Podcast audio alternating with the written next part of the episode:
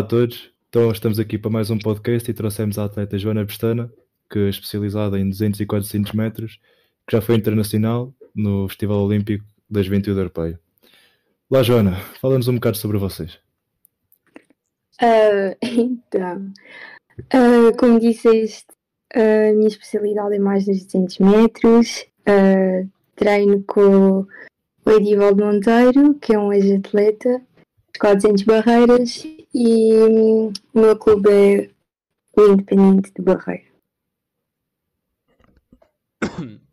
Então, o que é que te motivou a começar a prática da modalidade? Um, quando eu era, tipo, quando andava no quinto ano, havia e ainda há o Mega Sprint e hum, tipo, convidaram-me a ir ao Mega Sprint e eu fiz e uh, comecei a ganhar gosto pelo atletismo que acabei por ir depois ao Nacional uh, e ganhar e então começou a nascer tipo um bichinho em mim e convidaram-me depois para começar a treinar com o setor do desporto escolar uh, e pronto, comecei assim aos poucos. ok. Uh, agora que estás num nível mais mais elevado no desporto, ainda o vês como uma coisa que fazes para te divertir ou já encaras ele como um trabalho, assim dizendo? Ou ambos? Uh, nunca, tipo, nunca quis nem quero encarar o atletismo como um trabalho, porque uh, é o momento do meu dia em que eu consigo me distrair dos meus problemas e do stress da escola. Então é como se fosse um hobby, mas claro que se puder e se continuar a conciliar o meu trabalho com o atletismo, quero levá-lo tipo, bem mais longe do que o que está agora, uh, mas nunca vou considerá-lo mesmo como um trabalho, porque, sei lá, é, é mesmo para divertir. Ok. Uh, então, e qual é que foi o ponto mais alto da tua carreira até agora? Uh, foi ter ido ao festival, ao Foz, neste caso, um, foi o ponto mais alto da minha carreira até agora. Uh, acho que gostava muito de voltar lá, mas pronto, vamos ver. Ok, uh, e falando um pouco sobre, sobre a tua ida ao Foz, como é que foi a tua primeira interna internalização? Opa, uh, fomos com um grupo muito bacana, muito bom. Um, Infelizmente não consegui competir, o que me deixou bastante triste devido a uma lesão. Uh, mas deu para ver e para ter noção de como é que as coisas são lá fora, que são muito diferentes daqui de Portugal e conhecer outras pessoas de outras nacionalidades com tempos bem melhores que os nossos e com capacidades bem diferentes. Acho que aprendemos e crescemos tanto no atletismo como pessoalmente. Ok, Joana. Falaste-nos de uma lesão que tiveste, por causa dela não conseguiste competir. Será que nos podias dar alguns detalhes sobre essa lesão? Tipo, em que sítio, o que é que foi, como é que aconteceu? Um, então, eu fiz essa lesão no início da época passada, em outubro. Um, foi na, no posterior, rasguei o meu músculo um, e fiz num treino, estava a fazer rampas e um, estávamos a fazer partidas sentados que nos tínhamos de levantar e depois fazer a rampa a correr. Era um treino de reações e eu quando levantei e girei a minha anca travou, o que fez com que a minha perna, o músculo da perna ficasse contraído e rasgasse. Um, pensávamos que era uma coisa pequena, o que afinal acabou por não ser. Fiz a primeira fisioterapia, uma primeira análise, disseram que não era nada especial. E acabou por ser, porque não foi bem curada. E hum, uma coisa de se calhar de um mês ou dois no máximo passou para a época toda de inverno, um, o que me impossibilitou uh, a competição no Foz e em outras e muitas outras que mesmo que eu fosse e competisse, acabava sempre com dores, porque nunca foi bem tratada, mas infelizmente, felizmente já passou. De veras é uma pena não teres competido na pista coberta, já que és um atleta de alto rendimento, um atleta muito bom, terias conseguido fazer grandes marcas, mas o que importa é que agora já estás boa. Uh, agora que já recuperaste, como é que podes dizer que te preparas para chegar ao nível que estás agora? Uh, é assim, acho que todos nós, e tu também sendo atleta, há, há fases diferentes uh, nas épocas de um atleta. Há a fase mais intensa, a pré-competitiva, etc. Uh, e isso depende do mesociclo que nós estamos. Por exemplo, antes ou das competições ou da época alta, uh, treino muito resistência, força, um, força, sei lá.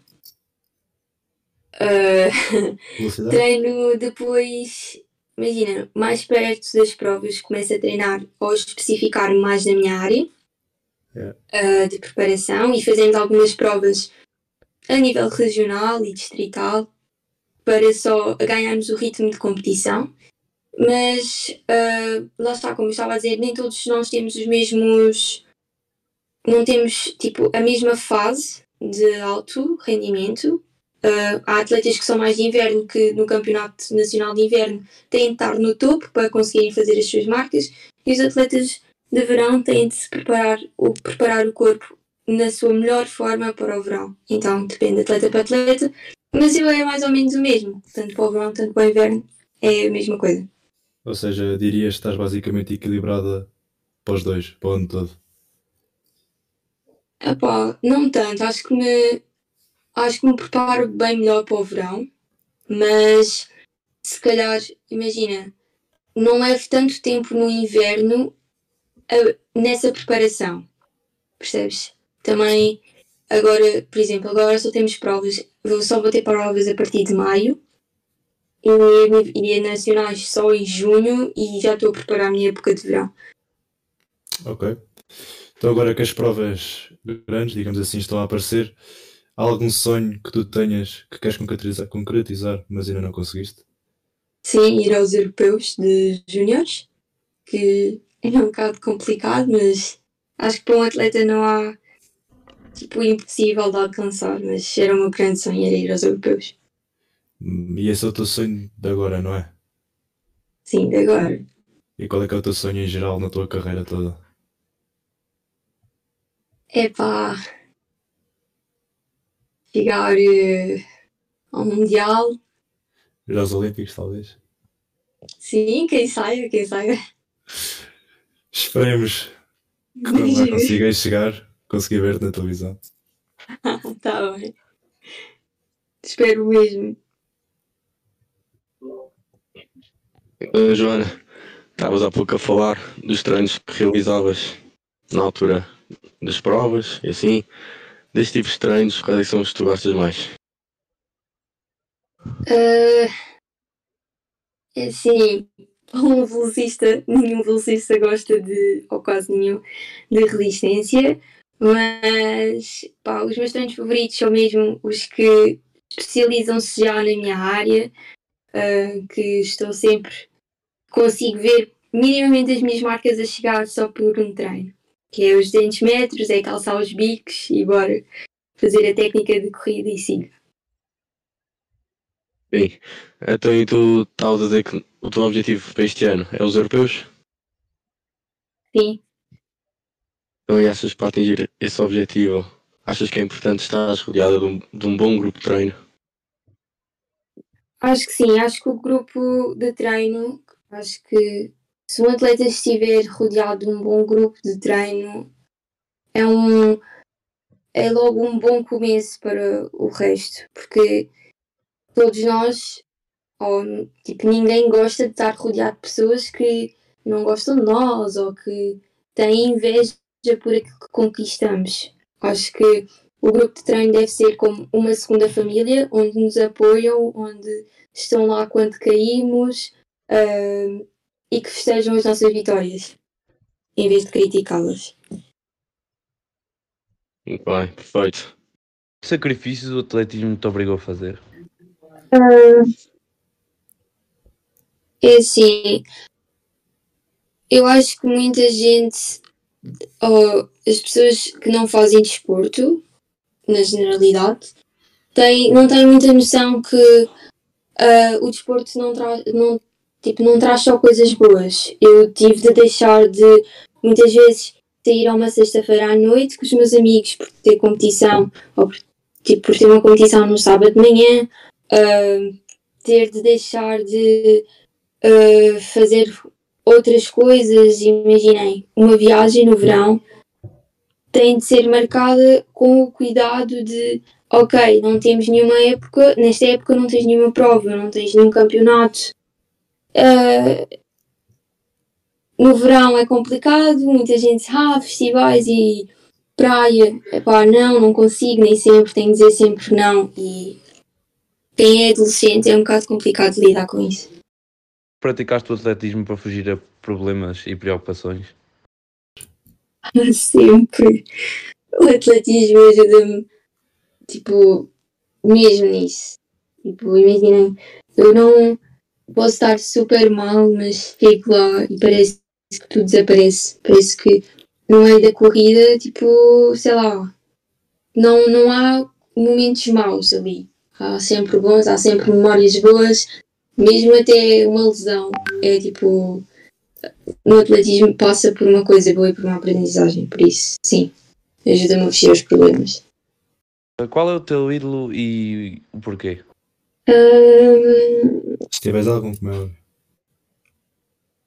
tenho, tenho o Zayn Bolt, na verdade, porque acho que ele, sei lá, é simplesmente fantástico no que faz, tem tempos incríveis e, e a correr, é, tipo, acho com uma naturalidade, como se aquilo não custasse a ninguém e como se fosse super fácil. Mas, sim, é ele, o meu ídolo. Não tem muitos porquês, sabe? Quem conhece consegue entender. Conselhos tens a dar às gerações futuras? Tipo, diria para nunca desistirem, tipo, para não desistirem logo ao primeiro obstáculo, porque quando nós entramos no atletismo ou em outro desporto qualquer, mas agora no atletismo, ah, nós tipo vemos que não somos tipo não somos bons no que fazemos porque há muitas técnicas, há muitas coisas que nos escapam e que pá, é complicado. Ahm, eu diria que é um desafio ah, que não deveriam que não para não desistirem, que vai sempre haver complicações, mas que as pessoas levem a que essas complicações tornem tipo favoráveis. Ahm, sei lá. Yeah, acho que é isso. Ok. Muito bem, Joana. Então, assim chegamos ao final de mais um podcast nas Palmeiras Desportivas. Pessoal, lembrem-se, estes vídeos apenas estão disponíveis aqui no Spotify, na nossa conta. Joana, muito obrigado por teres vindo. Obrigada eu pelo convite. Tenhas muita sorte agora nas provas de verão e que corra tudo bem contigo. Igualmente.